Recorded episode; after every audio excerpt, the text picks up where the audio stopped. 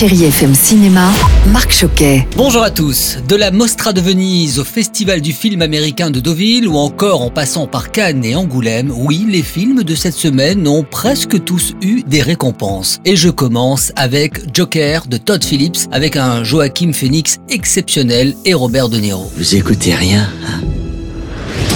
Vous faites que poser les mêmes questions chaque semaine. Dans les années 1980 à Gotham City, Arthur Fleck, un comédien de stand-up raté, est agressé alors qu'il erre dans les rues de la ville déguisé en clown. Alors là, il est méprisé de tous et il va basculer peu à peu dans une espèce de folie pour devenir le Joker, un dangereux tueur psychotique. Joker a reçu le Lion d'Or, récompense suprême à Venise il y a quelques semaines.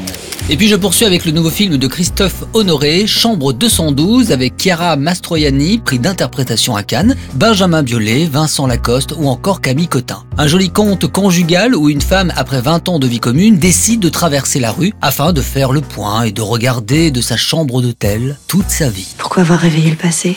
Maria Également dans vos salles, Donne-moi des ailes, le nouveau film de Nicolas Vanier avec Jean-Paul Rouve et Mélanie Douté. Mélanie Douté, bonjour. C'est une belle aventure ce film. Il fait un film à son image, c'est-à-dire que même nous, sur le tournage, on est parti faire une aventure. On est parti faire un film avec Nicolas Vanier qui nous emmenait jusqu'en Laponie sous des tentes pour tourner à euh, deux heures de n'importe quelle âme qui vive. C'est un des plus beaux souvenirs de tournage que j'ai. Et puis à noter également rapidement hein, les sorties de Sort d'armes, prenant du début jusqu'à la fin, j'ai adoré, je vous le conseille. Et un joli film d'animation, là je pense aussi à vos enfants, La Grande Et comme vous aimez les chats, vous devriez aussi tomber sous le charme de ce joli personnage. Très bon dimanche avec la plus belle musique sur Chéri FM et bon ciné à tous. Retrouvez toute l'actualité du cinéma sur chérifm.fr.